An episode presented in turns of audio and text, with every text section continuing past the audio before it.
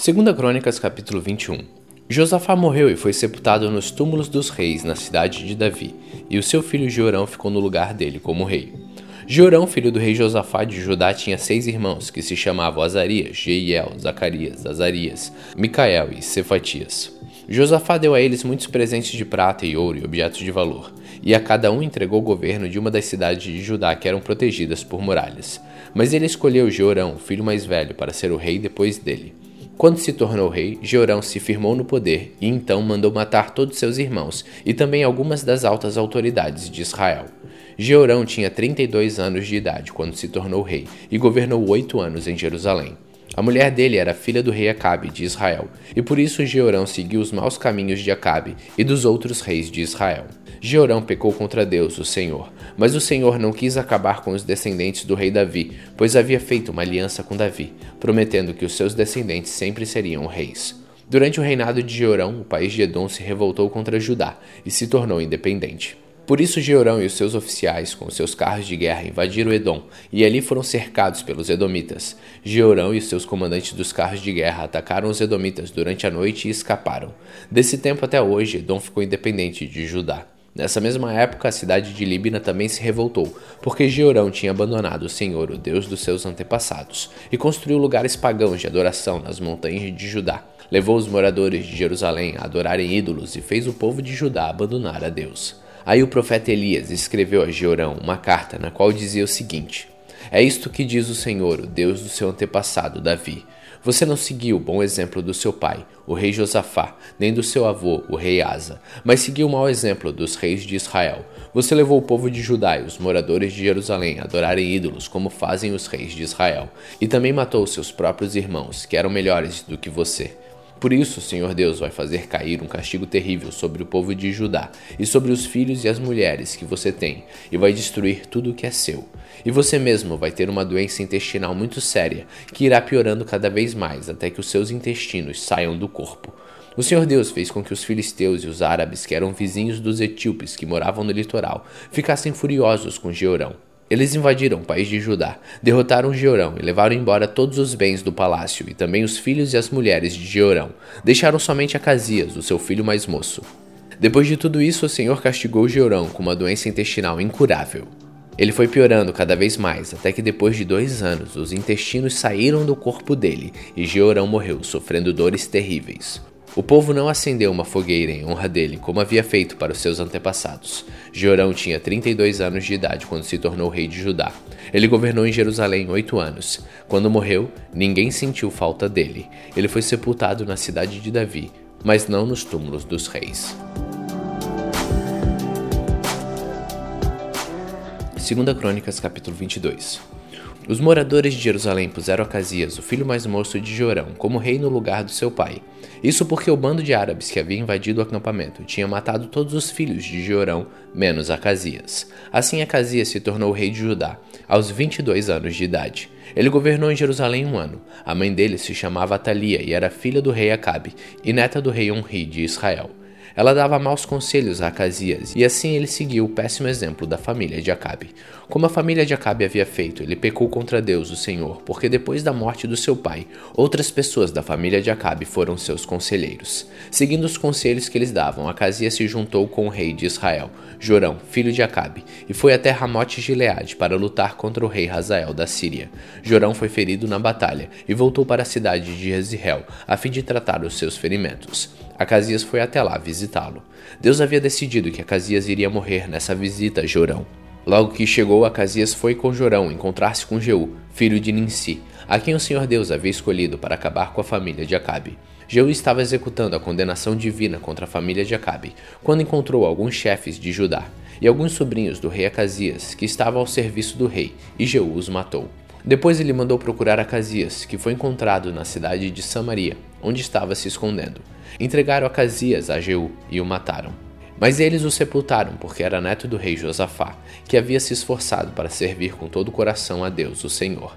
E agora não havia nenhuma outra pessoa da família de Acasias que pudesse ser rei.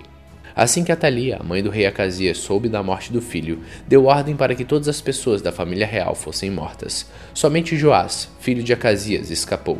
Ele ia ser morto com os outros, mas foi salvo por sua tia, Jeoseba, que era filha do rei Jeorão, meia-irmã de Acasias e mulher do sacerdote Joiada. Ela levou Joás e a sua babá para um quarto no templo e o escondeu de Atalia. Assim ele não foi morto.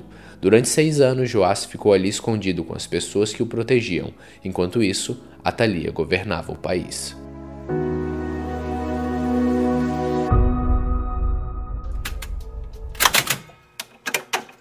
Salmos capítulo 17 Ó Senhor Deus, atende o meu pedido de justiça.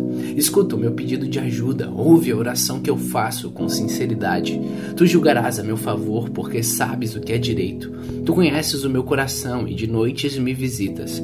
Tu tens me examinado profundamente e não encontraste em mim nenhum desejo mau. Não digo coisas que te desagradam, como os outros fazem. Tenho obedecido às suas leis e tenho procurado não agir como os violentos. Tenho andado sempre nos teus caminhos e nunca me desviei deles. Eu oro a ti, ó Deus, porque tu me respondes. Por isso, ouve-me, escuta as minhas palavras, mostra o teu amor maravilhoso, ó Salvador. Ao teu lado estou livre dos meus inimigos. Protege-me como protegeria os teus próprios olhos, e na sombra das tuas asas, esconda-me dos ataques dos maus. Inimigos violentos estão ao meu redor eles não têm pena de ninguém e falam com arrogância. Eles me seguem de perto e agora estão em volta de mim, esperando o momento de me derrubarem. Eles são como leões escondidos, esperando por mim, prontos para me despedaçar. Venha, ó Senhor Deus, enfrenta os meus inimigos e acaba com eles. Com a tua espada, salva-me dos maus. Ó Senhor Deus, livra-me daqueles que nesta vida têm tudo o que querem. Castiga-os com sofrimentos que tens guardado para eles que haja bastante castigo para os seus filhos e que ainda sobre para os filhos dos seus filhos. Mas eu te verei, pois tenho vivido corretamente, e quando acordar, a tua presença me encherá de alegria.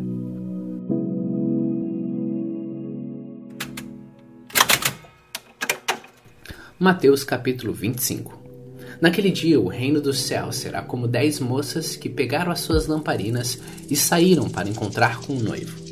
Cinco eram sem juízo e cinco eram ajuizadas. As moças sem juízo pegaram as suas lamparinas, mas não levaram óleo de reserva. As ajuizadas levaram vasilhas com óleo para as suas lamparinas. Como o noivo estava demorando, as dez moças começaram a cochilar e pegaram no sono. À meia-noite se ouviu este grito: O noivo está chegando! Venham encontrar-se com ele! Então as dez moças acordaram e acenderam as suas lamparinas.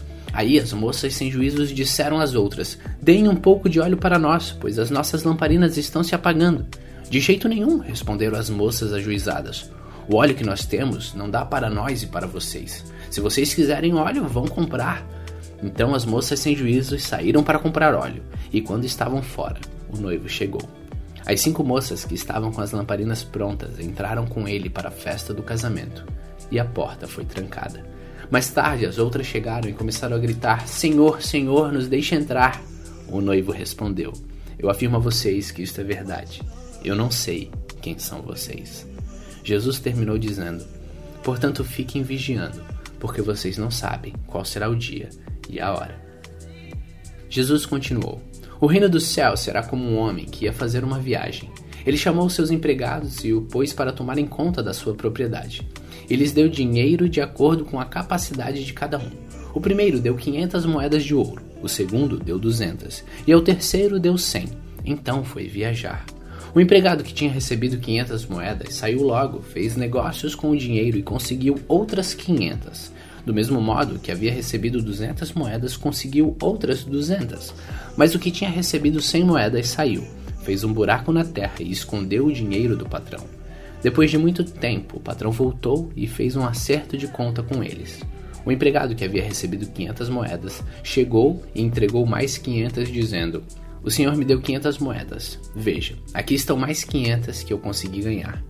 Muito bem, empregado bom e fiel, disse o patrão. Você foi fiel negociando com pouco dinheiro e por isso eu vou pôr você para negociar com muito. Venha festejar comigo. Então o empregado que havia recebido 200 moedas chegou e disse: O senhor me deu 200 moedas. Veja, aqui estão mais 200 que consegui ganhar. Muito bom, empregado bom e fiel, disse o patrão. Você foi fiel negociando com pouco dinheiro e por isso vou pôr você para negociar com muito. Venha festejar comigo. Aí o empregado que havia recebido cem moedas chegou e disse: Eu sei que o senhor é homem duro, que colhe onde não plantou e junta onde não semeou. Fiquei com medo e por isso escondi o seu dinheiro na terra. Veja, aqui está o seu dinheiro. Empregado mau e preguiçoso, disse o patrão. Você sabia que colho onde não plantei e junto onde não semeei. Por isso você devia ter depositado meu dinheiro no banco, e quando eu voltasse receberia com juros. Depois virou-se para os outros empregados e disse: Tirem dele o dinheiro e deem ao que tem mil moedas. Porque aquele que tem muito receberá mais, e assim terá mais ainda. Mas quem não tem, até o pouco que tem será tirado dele. E joguem fora, na escuridão, o empregado inútil. Ali ele vai chorar e ranger os dentes de desespero. Jesus terminou dizendo: Quando o filho do homem vier como rei, com todos os anjos, ele se levantará no seu trono real. Todos os povos da terra se reunirão diante dele e ele separará as pessoas uma das outras, assim como o pastor separa as ovelhas das cabras. Ele porá os bons para a sua direita e os outros à esquerda. Então o rei dirá aos que tiverem à sua direita: Venham, vocês são abençoados pelo meu Pai. Venham e recebam um reino como meu Pai preparou para vocês desde a criação do mundo.